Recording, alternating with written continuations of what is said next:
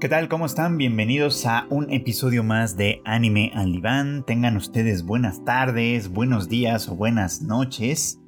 Yo soy Fruit Chicken y pues en esta ocasión, en este, en este episodio que ya estamos entrando, por así decirlo, en la meseta, digamos, de la temporada, eh, obviamente pues ya pasamos la etapa de los planteamientos de las historias, de mamá ya sabemos más o menos de qué se va a tratar todo lo que estamos viendo.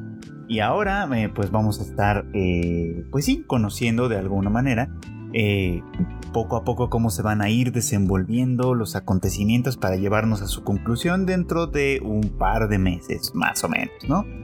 y ahí vamos, en ese proceso vamos, y por supuesto que algunas series ya están planteando cosas bastante interesantes que esperemos que se desarrollen más adelante. Al menos en cuanto a las series que yo estoy viendo, creo que hay un tema que es bastante común o que pareciera que es el común denominador, digamos, para ponerlo en, esos términos. Y es el tema del gobierno. y esto es porque pues entre las series que estoy viendo está por supuesto la segunda parte de How a Realist Hero Rebuilt the Kingdom. Está también por supuesto The Genius Princess Guide to Raising a Nation Out of Debt ya también por ahí anda Requiem of the Rose King, que pues no, no, no creo que tenga tanto interés en este, en este punto, al menos no, al menos no como, en términos de gobierno y estas cosas. Y también está por supuesto Attack on Titan, que, que aunque es una serie que principalmente eh, se enfoca en la acción y en la interacción de los personajes, el tema del gobierno de alguna manera está ahí flotando siempre en el espacio porque a final de cuentas estamos viendo en este punto estamos viendo a dos naciones enfrentarse eh, pues de una manera muy muy pues muy abierta y muy violenta por el tratar por tratar de tener el control de un recurso fundamental que es el titán fundador o el poder del titán fundador. Vamos a ponerlo en esos términos pues, pero vamos a empezar platicando un poquito sobre The Genius Princess Guide to Raising a Nation Out of Debt, perdón, que creo que tiene algunos puntos interesantes para discutir este tema precisamente. Para quien no la ha visto, eh, The Genius Princess Guide to Raising a Nation Out of Debt gira en torno a eh, un príncipe, como su título lo indica, llamado Wayne, Ah, que ahora es el príncipe regente porque el rey se encuentra enfermo y pues básicamente él tiene que tomar las riendas del reino en lo que su pues en lo que el soberano digamos que supongo que es su padre este se, se recupera digamos de su salud.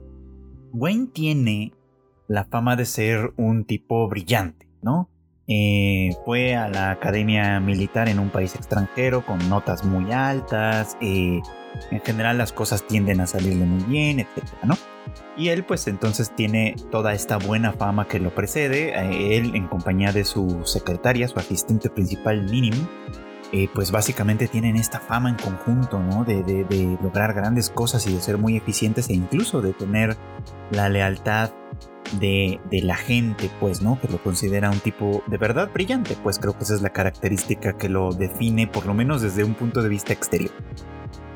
Lo curioso de este personaje es que eh, él tiene la intención sí de gobernar, sí de hacerlo bien, eh, pero sobre todo de conseguir que su país se convierta en algo mucho más atractivo para después venderlo al mejor postor y él retirarse a vivir sus días con comodidad y riquezas y no tener pues ninguna responsabilidad más que atender.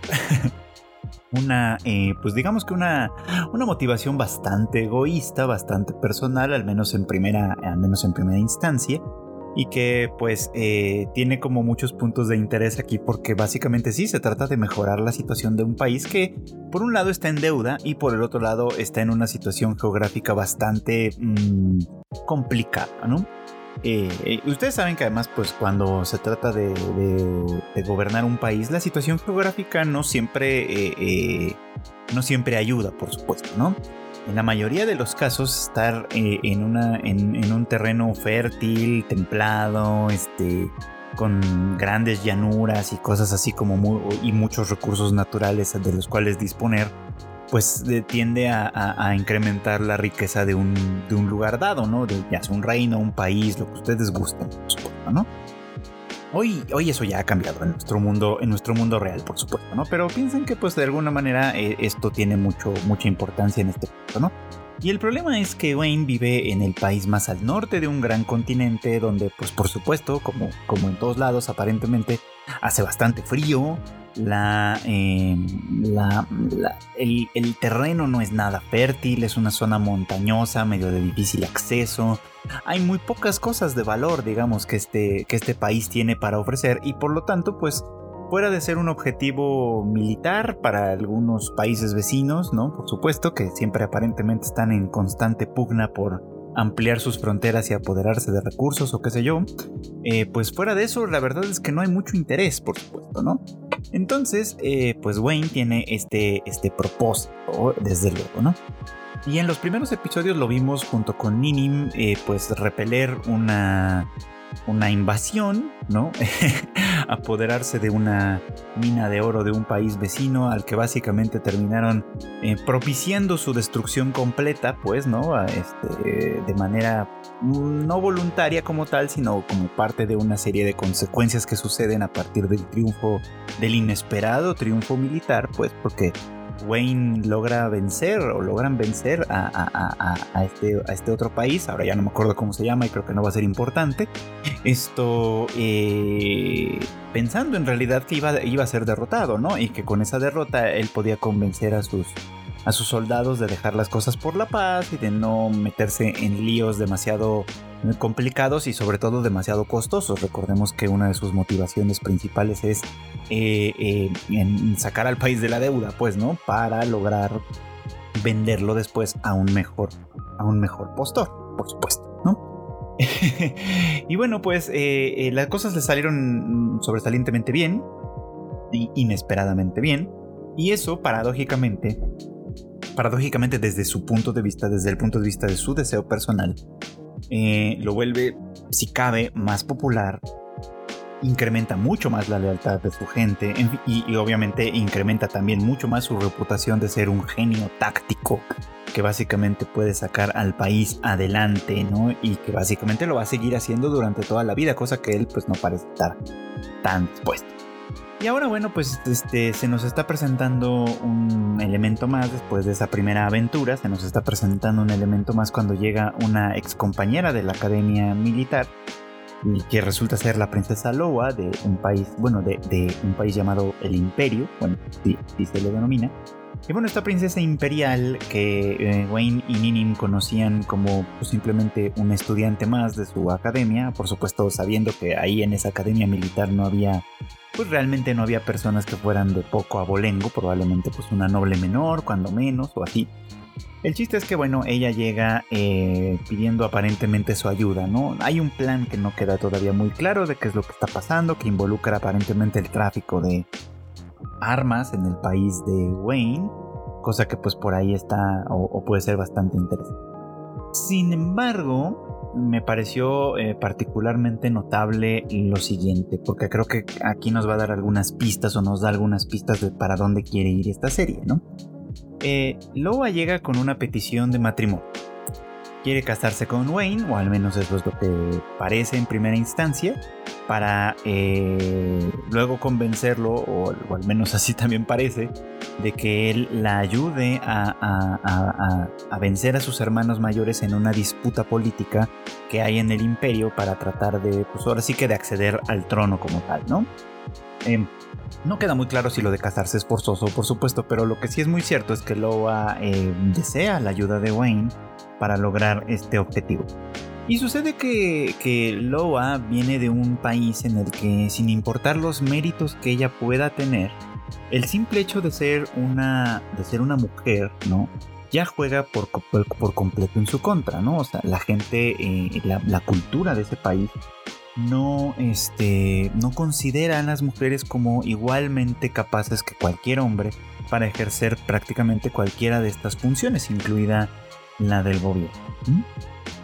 Y es aquí donde, donde ambos recuerdan, bueno, sí, donde recuerdan de alguna manera una conversación que tuvieron eh, cuando todavía eran estudiantes, desde luego, ¿no? Eh, en la que se hablaba de alguna manera de la cultura de un país. Eh, la cultura eh, es un concepto muy amplio, muy complejo, muy difícil de explicar en términos generales. En un sentido muy amplio, eh, cultura es básicamente un casi sinónimo, por así decirlo, de, mm, como de civilización, digamos, ¿no? Es un término que de alguna manera eh, comprende todo lo que ha sido producido o transformado por la humanidad, pues, ¿no? O sea, lo que, lo que de alguna manera transforma la naturaleza y se convierte en parte de, nuestra cotidianeidad, por supuesto, ¿no? O sea, la cultura puede abarcar básicamente todo lo que construimos como sociedad. Eh, desde lo material, por supuesto, ¿no? Que es una transformación muy literal de la naturaleza, hasta pues esto como simbólico y social, etc. ¿no? No tenemos necesariamente eh, eh, bases reales para decir, por ejemplo, que una mujer puede o no puede hacer esto, que una persona tiene derecho a tal o cual cosa. Son cosas que simplemente vamos desarrollando eh, con la experiencia con, y con, bueno, y en la medida en la que como sociedades vamos evolucionando, desde luego, ¿no? Y bueno, pues resulta que el país, el imperio del que viene Loa es uno en el que la cultura pues tiene este, esta característica importante, ¿no? Eh, las mujeres necesariamente están en un escalón menor. Eso es lo que esa cultura eh, plantea, digamos, ¿no? Y Wayne eh, le habla de que, pues, de alguna manera, si se quiere o si se necesita cambiar la cultura de un país, tiene que haber necesariamente una suerte de revolución un enfrentamiento, ¿no? Y esto eh, eh, obviamente no necesariamente significa un enfrentamiento literal por las armas, etcétera, ¿no? Puede ser también una revolución cultural, como en muchísimas ocasiones ha pasado, ¿no? Cuando eh, distintos elementos de, de, esta cultura en sentido amplio, productos como la música, las novelas, etcétera, las ideologías, cosas así, transforman de manera muy muy significativa el pensamiento de un pueblo. También puede pasar que eh, estas, estas producciones culturales, digamos, como las ideologías y tal, motiven movimientos que se vayan a las armas, por ejemplo, y transformen una cultura de, eh, por esta vía, por supuesto, que también es perfectamente eh, pues, pues funcional, o sea, en, en cierto sentido. Ha sucedido, pues, vamos a ponerlo en esos términos, ¿no? Entonces lo que Wayne le dice a ella, pues básicamente es eso, que si ella quiere que, la, que, su país cambie y que la reconozcan o la puedan reconocer como una digna eh, candidata, digamos, ¿no? al gobierno, eh, pues ella tiene que liderar una revolución que propague y ponga frente a frente estos valores, pues, ¿no? Eh, y eso implicaría un, pues sí, una confrontación una confrontación que quién sabe cuáles, qué características o qué, o qué alcances podría llegar a tener, pero como sea, es una condición sine qua non para que esto suceda.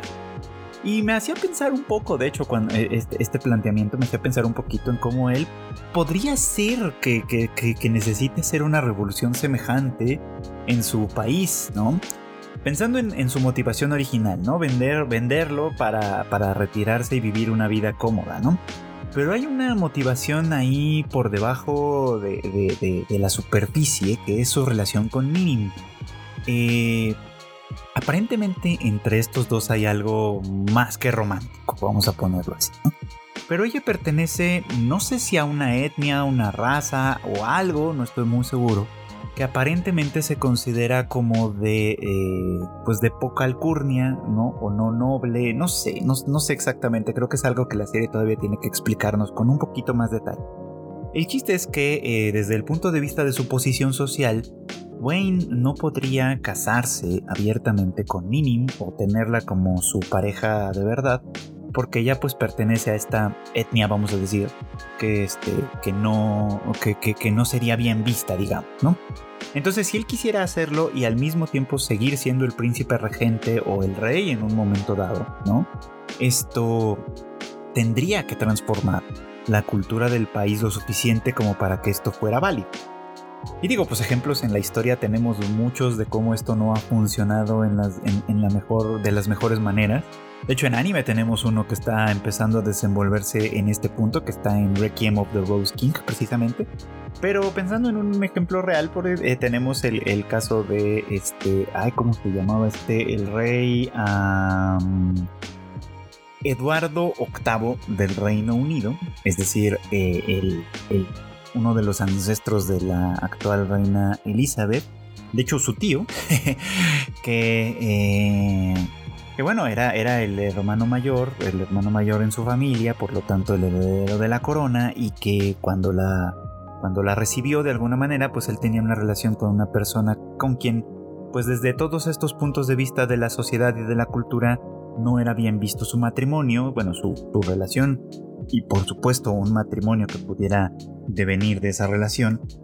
Así que pues él eh, no, no, ve más opción que abdicar eh, al trono y cedérselo a su hermano menor, lo que de alguna manera altera la línea lo suficiente como para que Elizabeth se convierta pues en la reina. De esto obviamente ya tiene muchos, muchos años. Estamos hablando de, de épocas este, en los albores, digamos, de la de la Segunda Guerra Mundial, ¿no? Entonces, pues esto ya tiene mucho.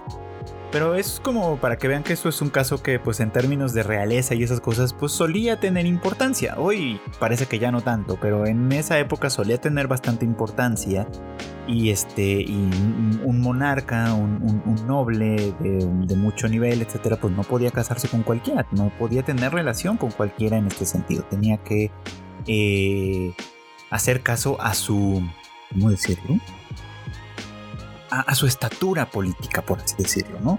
Entonces me parece que el tema por ahí va en paralelo. No sé si, eh, si con Wayne vaya a pasar algo semejante o no, pero por lo pronto pareciera que uno de los planteamientos es justamente que a propósito del tema de la estatura política y de la dignidad, digamos, real de una, pues de la familia, de la familia que está en la realeza, el tema también se tocó de manera muy muy breve en Ranking of Kings, de hecho, una de las grandes series sorpresa de, esta, de estos últimos meses.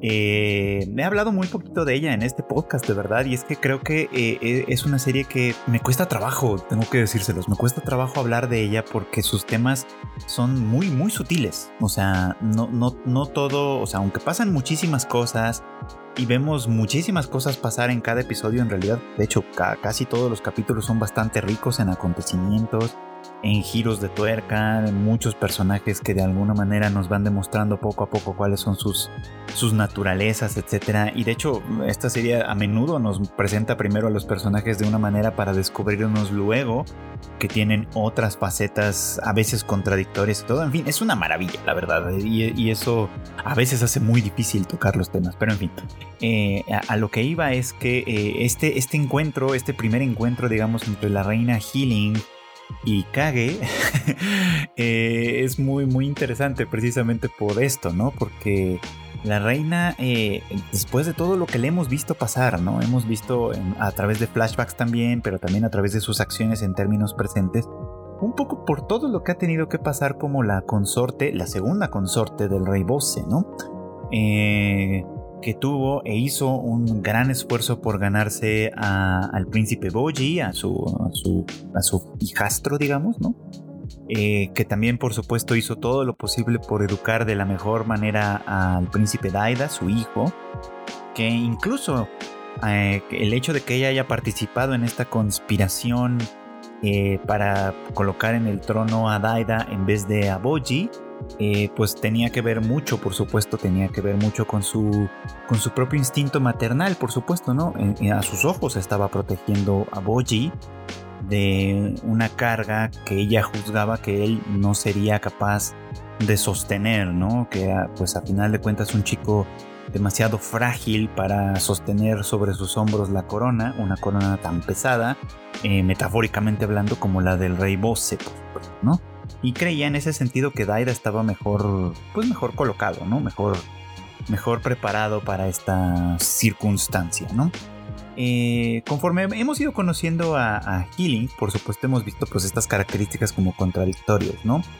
En momentos en los que ella de verdad pareciera que despreciaba a Boji, pero que sin embargo después vamos descubriendo que en realidad lo ama mucho, ¿no? Y que todo el, trabajo que estaba haciendo para, para colocar a Daida en el poder, obviamente pues era en beneficio de su hijo y de su hijastro también, al menos desde su punto de vista. Muchas cosas han pasado desde entonces. Eh, la hemos visto como ella eh, pues ha ido descubriendo eh, la conspiración, una conspiración mucho mayor que involucra a Miranjo, ¿no? Este, y que bueno, pues por supuesto el rey Bose parece tener muchísimo que ver en todo esto, como, como alguien que a lo mejor está rehusando a morir o está sujeto a algún tipo de maldición, en fin, creo que eso poco a poco lo iremos descubriendo todavía más.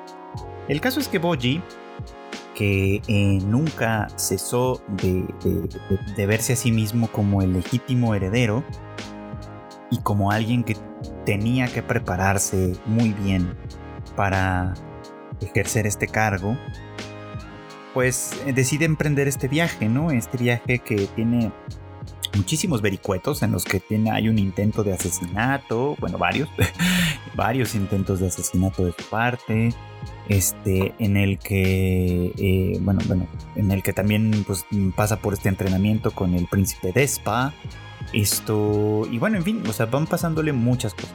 Así que este reencuentro con Healing, que también implica es el primer encuentro como tal entre, entre ella y Kage, ¿no? Da cuenta de esta misma situación, ¿no? O sea, Healing se da cuenta de lo mucho que ha crecido Boy, ¿no? De, de, lo mucho que ha aprendido en ese, en ese viaje en el que partió, y de lo capaz que se está volviendo, ¿no? Quizá empieza a convencerse de que de alguna manera, con la gente, rodeado de la gente adecuada, él podría también llegar a ser un gran rey, ¿no? Quién sabe ahí cómo vayan a resultar las cosas con Daida, pero bueno, eso es un tema que todavía estamos por descubrir más adelante, ¿no? Pero por lo pronto pareciera que a sus ojos también ella va cambiando, ¿no? Y que, eh, perdón, él va cambiando. Y, que la poca fe que ella le tenía por mucho amor que hubiera detrás de ello, eh, va transformándose en algo muchísimo más grande. Lo empieza a ver como alguien muy capaz, como alguien que puede eh, enfrentarse y enfrentar ¿no? grandes, grandes problemas. Y por eso es que le dice a Kage esto, ¿no? Como que eh, tiene que tratársele a Boji como con la dignidad que le corresponde. Pues es un príncipe y, y es un príncipe que tiene todo el derecho de de acceder al trono, por supuesto, ¿no? Y que sus amigos, por más amigos que sean, al final de cuentas tienen que entender que aquí hay una jerarquía y que tienen que comportarse con base en esa jerarquía, por supuesto, ¿no? No es que, que repudia a Kage por quien es, sabemos que además Kage proviene de un estrato social muy, muy bajo, ¿no? Muy, muy íntimo en este mundo, por supuesto, ¿no? Sino que eh, eh, simplemente se trata de darle a Boji o reconocerle a Boji la dignidad que le corresponde, por supuesto, porque de ahí parte, de ahí parte eh, la posibilidad de que él se convierta en el rey también, por supuesto, ¿no? Y como sea, la posibilidad de que se restaure la situación política en el reino de Bose, desde luego, ¿no?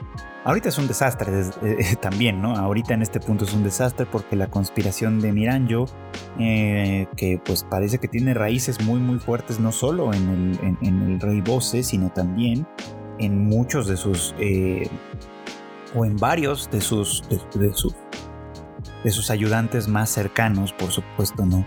Aquí tendremos que ver qué es lo que se desarrolla desde luego, ¿no? Pero creo que ese es un detalle interesante, bonito, de los muchísimos detalles que esta serie nos plantea semana con semana. No es nada sencilla en ese sentido. Ahora bien, eh, pues tomando el tema, uno de los temas importantes, creo que esta segunda parte de How a Realist Hero Revealed the Kingdom, si bien no es una serie que tenga eh, mucho flashy, mucho, mucha cosa así muy vistosa, ni mucho menos, ni siquiera tiene una animación sobresaliente. En realidad yo podría decir que es hasta muy simploncita, digamos. Esto tiene uno de los temas más interesantes o ha ido desarrollándose mucho más interesante, de una manera mucho más interesante, perdón, en esta, eh, en esta segunda parte. ¿No? Por un lado, tuvimos ya. Eh, ¿Se acordarán ustedes que la primera temporada terminó con la. Pues con la batalla, ¿no? Entre el reino de, de, y el principado de Amidonia por esta disputa territorial, ¿no? Y básicamente Soma termina tomando la capital de Van, la capital de Amidonia, y, cambiando, de hecho, bastante cambiando la cultura, ¿no? De, mm, convirtiendo este, a esta pequeña capital en un lugar que si bien estaba antes dominado por los militares y que vivían pues, con cierto, con un régimen muy estricto y, y, etcétera, pues lo empezó a transformar en una, en una ciudad muchísimo más vital, a construir puentes, en fin, a hacer un montón de cosas. Esto que, que pues básicamente eh, iban a cambiar un poco como la cultura, ¿no? Ahora, cuando llega el príncipe, eh, el, príncipe Julius, eh, el hijo de Gaius, a reclamar sus derechos, acompañado de la representante del Imperio del Caos, porque pues Amidonia es uno de los países que ha firmado la Declaración de Humanidad, que básicamente es una gran alianza de países a las que, que el reino no pertenece, pues, ¿no? Viene, viene pues, apoyado por, esta, por, el Imperio del Caos en esta pugna por recuperar la capital, ¿no? Eh, Soma muy inteligentemente, pues, ¿no? Eh, tiene esta conversación en la que de alguna manera, pues, expone los hechos como tal, ¿no? O sea, que aprovechándose de una interpretación, digamos, de la declaración de humanidad a la que pertenece el Principado de Amidonia, pues intentaron romper las, pues, las fronteras con el reino. Por lo tanto, pues eh, consideraba que es esta alianza la que está en una mala situación desde ese punto, ¿no? Y bueno, pues eh, la conversación obviamente es álgida, pues Julius por un lado pretende eh, achacar la culpa de las decisiones a su padre, Gaius, ¿no? Que pues básicamente fue el incitador principal. No es que Julius fuera completamente inocente, claro, sino que simplemente incitador principal había sido el otro.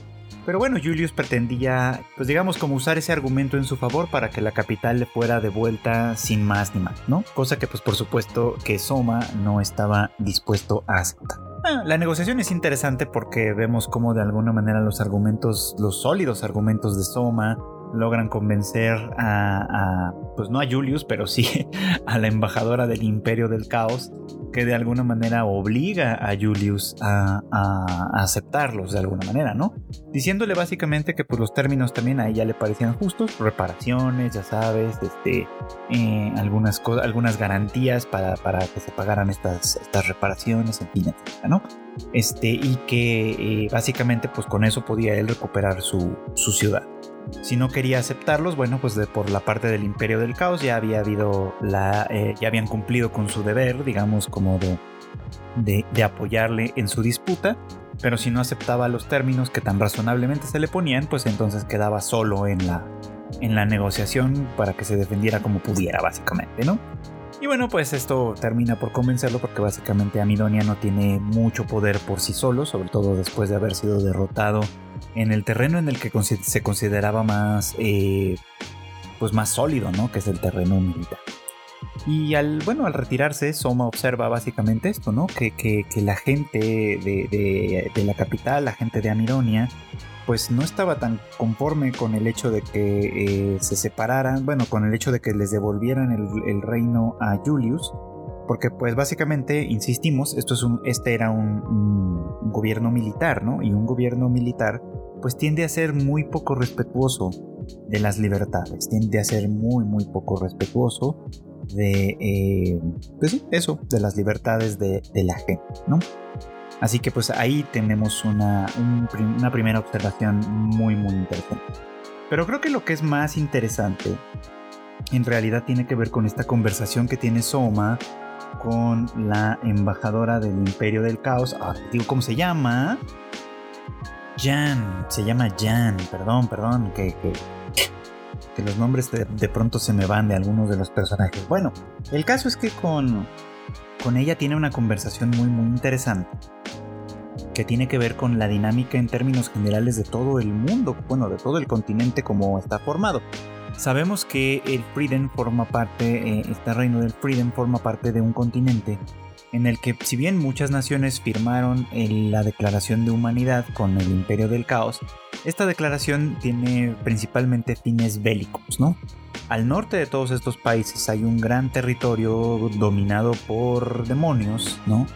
que básicamente pues empujan hacia, hacia el sur, digamos, tratando de ejercer pues conquista, digamos, ¿no? En ese, en ese sentido. y el imperio del caos se ha convertido en, eh, una, pues en un, bastión muy muy importante de la humanidad que consigue o mantiene cuando menos a raya a estos, a estos demonios, ¿no? Entonces, Soma viene de un mundo, eh, y esto es interesante porque aquí es donde el hecho de que sea un Isekai tiene algo de sentido y algo de función. Soma viene de un mundo en el que, eh, en el que solo vemos humanos, por así decirlo. O sea, tenemos humanos eh, seres humanos pues y animales. Y tenemos una relación desde un punto de vista político jerárquica entre nosotros y los animales, ¿no? Que digo, obviamente tiene muchas fuentes. A mí la que me viene más de, a bote pronto es la de la del libro del Génesis en la Biblia, ¿no? En el que básicamente Dios ordena a los hombres a convertirse en dueños de la creación, en señores de todo lo que existe, ¿no? Animales, plantas, etcétera, y a dominarlos según su parecer, ¿no? Y ese mandato bíblico, que pues obviamente eh, eh, de alguna manera parece respetarse en todo el mundo, sean católicos, cristianos o no lo sean, no importa, este, pues crea esta, esta circunstancia que Soma vive, ¿no? En nuestro mundo hay seres humanos y hay animales, y los seres humanos decidimos eh, sobre los animales, ¿no? En términos generales, y, no y tenemos una relación así, ¿no? Que no es este paralela, pues, sino que es jerárquica, es vertical. Nosotros estamos por encima de ella. Esa es la idea, por supuesto, ¿no? Y que en este mundo, en el mundo al que fue transportado Soma, esto no pasa necesariamente. O sea, porque ahí hay eh, otro tipo de seres humanos, vamos a ponerlo en esos términos, ¿no? Hay, por ejemplo, elfos, hay hombres bestias, hay dragones, hay, bueno, en fin, hay, hay, una gran variedad de seres sintientes, por así decirlo. De tal manera que cuando le hablan de esta declaración de humanidad, él confiesa sentir, bueno, decir que no, no, siente, no tiene como muy claro cuál es el concepto de humanidad en este, en este mundo, pues, ¿no? Porque eh, básicamente pareciera como que sí, nosotros somos la humanidad y nos enfrentamos a los demonios, pero bueno, los demonios y las bestias, eh, ¿qué tipo de relación tienen? Si tienen una relación semejante a la que, a la que tienen los humanos y los animales, ¿no? Y en este sentido los humanos es un concepto mucho más amplio que el que Soma conoce, pues entonces probablemente la, toda la guerra eh, contra los demonios está basada en una suerte de discriminación, ¿no? Si los demonios tienen cierta capacidad de lenguaje, de comunicarse entre sí, de comunicarse incluso con las bestias que podrían ser su equivalente de los animales en ese territorio, etc., pues básicamente estamos hablando de una guerra contra otro tipo de seres humanos, ¿no? Esta conversación que es muy muy interesante y que, y, que obviamente se mantiene en secreto fuera del registro porque este, pues por los mm, graves eh, eh, consecuencias que podría tener, ¿no? Pone sobre la mesa pues justamente este tema, ¿no?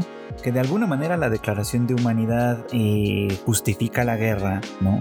A través de este proceso de discriminación de los otros, ¿no? De los demonios que desde cierto punto de vista podrían llegar a considerarse humanos también, ¿no? No es una conversación fácil, desde luego, pero me parece que tiene ciertas implicaciones o puede tenerlas más adelante para esta serie. A mí me parece que tiene también, sobre todo, implicaciones para nuestro mundo real, como una forma de interpretación de la realidad. De hecho, en distintos momentos, eh, países belicosos, naciones, reinos, lo que ustedes quieran a lo largo de toda la historia, ha justificado hacerle la guerra a otros precisamente por considerarlos no humanos, aunque lo sean abiertamente, ¿no? Pensemos, por ejemplo, en el proceso de hispanización de América, por ejemplo, que durante un buen tiempo los conquistadores no consideraron a los indígenas nativos de América como seres humanos, ¿no? sino como algo más bien cercano a los animales, lo que justificaba asesinarlos, esclavizarlos, eh, violar a las mujeres, en fin, todo, todo lo que de alguna manera justificaba porque pues en esta lógica no eran humanos, por lo tanto, ¿no? Esto, este reconocimiento llegaría tiempo después cuando la Iglesia Católica concede, digamos, humanidad, ¿no? A los nativos de las Américas. Este, y eso es por poner un ejemplo que conocemos mucho, pero en realidad es como una práctica bastante común. Si lo que quieres es hacerle la guerra a alguien, ¿no? a un grupo en particular, tienes que deshumanizarlos. Y entonces pues se escucha, por ejemplo, se escucha que, que las feministas no son mujeres, son eh, lo que ustedes quieran, no voy a repetir lo que, lo que, lo que dicen a veces, ¿no? Eh, para, simplemente para hacer esa oposición frente a grupos con los que pues, no se está de acuerdo, ¿no? Desde luego, no se está de acuerdo de alguna manera, ¿no? Porque si les reconoces humanidad, eh, terminas reconociendo que a final de cuentas son personas como tú y como yo, cualquier persona que sea diferente. Solo quizá pertenecen a una cultura diferente que entiende las cosas de una manera un poquito diferente, ¿no? Entonces tienes que convertirlos en algo no humano para poder ejercer una guerra en ese sentido, pues. Y es ahí donde, o para poder ejercer una guerra sin cuartel, digamos, una guerra de exterminio. No una guerra como la que pasó entre Elfriden y Amidonia, pues no, que sí, obviamente los ejércitos se enfrentaron entre sí, pero básicamente no vimos al reino de Elfriden saqueando y destruyendo y masacrando a la población civil, porque básicamente no era una guerra de ese tipo, no, no era una guerra de exterminio como suele pasar. En este caso era una guerra de defensa, ¿no? Eh, y, Amidonia tampoco necesariamente buscaba el exterminio del Frieden, lo que básicamente buscaba era ampliar su territorio y hacerse con el control de ciertos recursos, eso era básicamente todo, ¿no? Digo, a veces sí, para, incluso para, para objetivos relativamente pequeños como ese, ¿no? Eh, es necesario para quienes ejercen la posición belicosa, por ejemplo, negar humanidad a todo aquel o a todos aquellos que no están formando parte de esto. Y esto nos lleva, obviamente, muy muy de la manita a lo que hemos visto también en Attack on Titan, ¿no? Eh, esta disputa entre Marley y Eldia, que también pasa un poquito como por lo mismo, ¿no? O sea, ya ahora sabemos a partir de toda la información que se nos ha ido dando paulatinamente, que, el, país de Marley, que es un país bastante belicoso, que aparentemente tiene conflictos eh, armados con distintas naciones del mundo, eh, pues ha usado el poder de los titanes para ejercer esa, pues para ejercer cierto dominio sobre los demás, ¿no? Para ejercer cierta fuerza sobre los demás. Y ha justificado eh, este, este uso abusivo, digamos, del poder de los titanes, eh, haciendo una, pues, pues, haciendo una división entre los eldianos, que son los legítimos usuarios de este poder, digamos, ¿no? Eh, a los que tienen en el gueto en Marley los, los, tienen semi esclavizados como, como ciudadanos de segunda clase por supuesto y que básicamente eh, y que básicamente pues este tienen que seguir todas sus instrucciones y funcionar para ellos con la única finalidad con la única finalidad de ser aceptados como como como como marlianos este honorarios no y que eso y que eso incremente su su, prestigio y su, capacidad de tener una vida en paz, por supuesto, ¿no? ¿Y qué hacen con los otros eldianos? Es decir, los que viven en la isla de Paradis, guarecidos en las gigantescas murallas. Bueno, pues a ellos son demonios, ¿no? Eh, todos son malignos, todos son malvados, todos son unos malditos. Y uno de los ejemplos más lindos de Attack on Titan en este sentido es Gaby, precisamente, un personaje difícil para el fandom porque pues al ser la responsable directa de la muerte de Sasha pues mucha gente la odia pero de hecho es bastante interesante como es un personaje en el que Isayama eh, pues utiliza, utiliza pues para mostrar sobre todo para demostrar este asunto de la propaganda ¿no? y como Gaby era de las más fervientes creyentes de que los eldianos de la isla eran demonios que no merecían otra cosa más que la, más que la extinción, por supuesto, ¿no? Y que eran diferentes esencialmente de los eldianos buenos, que en su juicio así eran, que vivían en la isla, portándose bien y tratando de hacer lo mejor posible, por supuesto, ¿no? Ustedes ya vieron que pues el contacto con, con, con la familia de Sasha, de hecho, este, termina cambiando mucho esta, esta, esta opinión en Gaby, ¿no? Y empieza a identificar cómo, empieza a darse cuenta cómo la guerra fraterna entre los distintos eldianos, los de Marley contra los de, pues, contra los de Paradis, al final de cuentas es un sinsentido provocado por un enemigo mayor, digamos, ¿no? En este caso, el país, el país de Marley, pues, ¿no? Pero lo que estamos viendo ahorita pues es una lucha fraterna y además de una lucha fraterna, voy a dar un brinco aquí, muy, muy literal, muy literal, ¿no? Una lucha fraterna que, es, que ahora confronta a Eren contra Jick Jaeger, los dos hijos de, sus, de las dos familias que tuvo Grisha Jaeger en su vida, digamos, ¿no? Eh, y digo que esta, esta, obviamente, esta es una disputa fraternal porque, pues, así tal cual como, como en el mito bíblico de, Caín y Abel, digamos, ¿no? Estos dos hermanos eh, tuvieron uh, distintas relaciones con su, pues, con su, con su padre, pues, ¿no? Jig era eh, originalmente pues la esperanza, ¿no? De, Grisha, ¿no?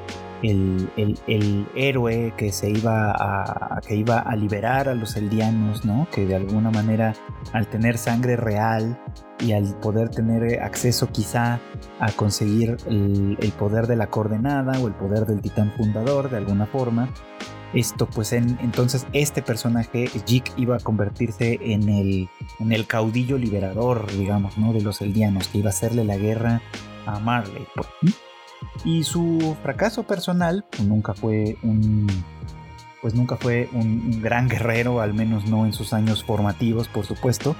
Le excluyeron de esa circunstancia y Grisha a partir de ahí pues lo básicamente también eh, lo, lo hizo a un lado de su vida sentimental, digamos, algo que dejó ondas, ondas heridas en, en, Jig, por supuesto, ¿no? Quien a la postre se acabó convirtiendo en uno de los guerreros, efectivamente, heredando al titán bestia.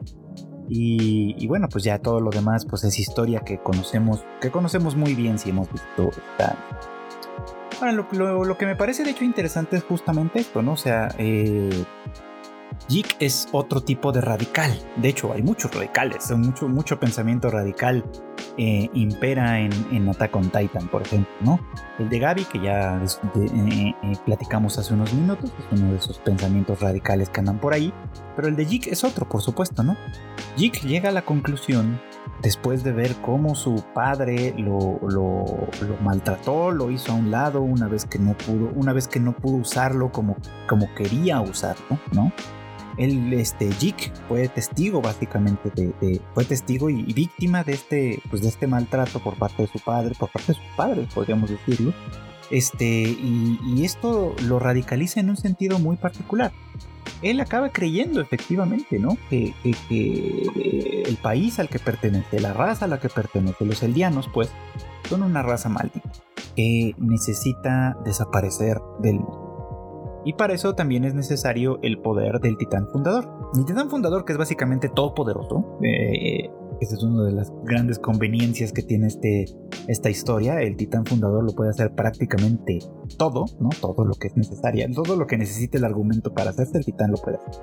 Entonces, bueno, pues el caso es que Jig lo buscaba básicamente para, ah, desde ahí, desde el origen de los titanes, modificar genéticamente a todos los eldianos, porque al final de cuentas todos nacen de la misma raíz, digamos, y este y, modificarlos para que sean la última generación de eldianos, para que no puedan tener hijos y pues así paulatinamente, paulatina y pacíficamente, digamos, la raza como tal se extingue. Una idea bastante, bastante radical, por supuesto, ¿no? Que, que de alguna manera niega eh, o, por lo menos hace, eh, hace la vista gorda al hecho de que eh, pues la maldición de la humanidad, la maldad de la humanidad, pues es algo que en realidad se encuentra presente en todos lados, sin importar la raza, sin importar la era, sin importar absolutamente nada, ¿no? Los seres humanos somos imperfectos y por lo tanto podemos llegar a ser malignos en muchos sentidos, ¿no? Pero bueno, esto pareciera que, que, que, más que ser una idea bien pensada, porque no creo que, lo, la, la, idea de Jig sea algo muy, muy bien pensado, creo yo este, eh, eh, más bien es como una negación absoluta de su padre, ¿no? En tanto que su padre quería eh, que la nación eldiana resurgiera de sus cenizas y dominara el mundo con el poder de los titanes, que es el poder que les ha conferido la historia y de verdad todo esto que ustedes quieren. Grisha era un ultranacionalista, claramente, ¿no?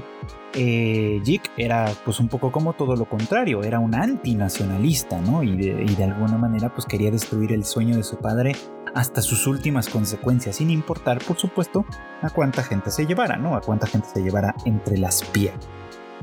Y pues eso de alguna manera es lo que termina radicalizándolo, ¿no? Lo que, lo, que termina convirtiéndolo en un personaje eh, patético en este sentido, pues, ¿no? Que, mm, por causa de estas heridas eh, que, le deja, que le deja muy abiertamente su padre, pues se radicaliza y se convierte en alguien eh, muy dispuesto a exterminar a todos sus congéneres, pues, ¿no? Cosa distinta que parece pasar con Eren, ¿no? Bueno, de hecho, Jig opera durante todo este, todo este tiempo, opera bajo la idea, bajo la hipótesis, digamos, de que Eren es un... Em, pues de que a Eren le han lavado el cerebro, básicamente, ¿no? Que Grisha lo radicalizó como intentó radicalizarlo a él en su momento, ¿no? Y que básicamente toda la lucha de Eren ha sido una lucha ultranacionalista para tratar de conseguir el objetivo que su padre no pudo, básicamente el exterminio de Marley, de toda la gente, etc. Y la eh, prevalencia, digamos, de los eldianos. Y bueno, en este viaje, digamos, por los recuerdos de, por los recuerdos del futuro, esta idea que, me parece que es un poquito como demasiado conveniente para este lore, pero bueno, en fin, vamos a, vamos a dejar que pase. Este, eh, en este viaje, digamos, como por los recuerdos y tal, Jig se da cuenta de unas diferencias que, que, que si cabe le hacen mucha más, mucha más mella, ¿no? Punto número uno, que, que Grisha tal vez no era el villano que él creía. Al menos no del todo. Que sí estaba arrepentido del trato que le había dado a Jik, que sí estaba, que sí se sentía culpable de ello, que al final de cuentas sí, sí lo amó, vamos a ponerlo en esos términos, ¿no? Y que parecía que con esta nueva familia estaba queriendo hacer eh, algo diferente, quería, estaba queriendo hacer algo, algo contrario. Es decir, llegó con las intenciones de proseguir su plan, ¿no? De, acercarse a, la familia real oculta detrás de las murallas, robarles el titán fundador y a partir de ahí hacer, pues básicamente, o, echar a andar, tratar de echar a andar todo el plan que tenía, pues que tenía concebido para esto, puesto, ¿no? Eh, esto, está, esto está notable y es bastante interesante, pero pareciera precisamente que el hecho de tener una nueva familia, una nueva oportunidad, un nuevo hijo, cambia un poco esa perspectiva y aunque sigue trabajando para desarrollar este plan, primero ya no lo hace con tanta insistencia, lo hace en realidad de una manera mucho más este, eh, pensada, por así decirlo. Quizá porque pues no quería involucrar a su hijo, ¿no? A, un hijo que vivía en relativa paz por supuesto, ¿no? Y lo que parece alentarle es justamente escuchar a, Eren con su intención de unirse a la, eh, a la unidad de exploración, ¿se llama? La de exploración. Bueno, este, el caso es que este, con esta, con esta como, como voluntad de Eren, ¿no? De, unirse a esta, al ejército para explorar el mundo fuera de las murallas, este, él pareciera que se convence entonces, ¿no? De que, de que Eren a final de cuentas pues va a descubrir, va a acabar descubriendo la verdad y que entonces pues se necesita seguir adelante con el plan, ¿no? Al final, insisto, pareciera como que Grisha no es una persona tan radical y tan decidida como Jik lo proyectaba por lo menos, y el que, se, el que es un radical en realidad pareciera más bien que es Eren, ¿no? Eren es sí, sin ninguna justificación, o sea, sin ninguna justificación psicológica, cuando menos, ¿no? Pareciera que aquí la historia nos quiere decir simplemente que él era el mal encarnado desde el principio, ¿no? Y un mal encarnado que, curiosamente, eh, enarbola una idea de libertad, ¿no? Todo aquel que intente arrebatarme mi libertad es un animal que merece morir, Básicamente esa es la ideología en el, menor, en el resumen más, más pequeño de Eren, ¿no? Y bueno, pues eso básicamente implica lo que les decía hace un minuto, ¿no? Deshumanizar a la humanidad, ¿no? Si en vez de, seres humanos del otro lado lo que concibe son enemigos, carteleros, cualquier otra cosa que de alguna manera puedas dejar de equiparar con humanidad en toda su complejidad y todo este sistema, bueno, pues ahí es donde de alguna manera esa idea profundamente radical pues se manifiesta y termina de manifestarse todavía más en,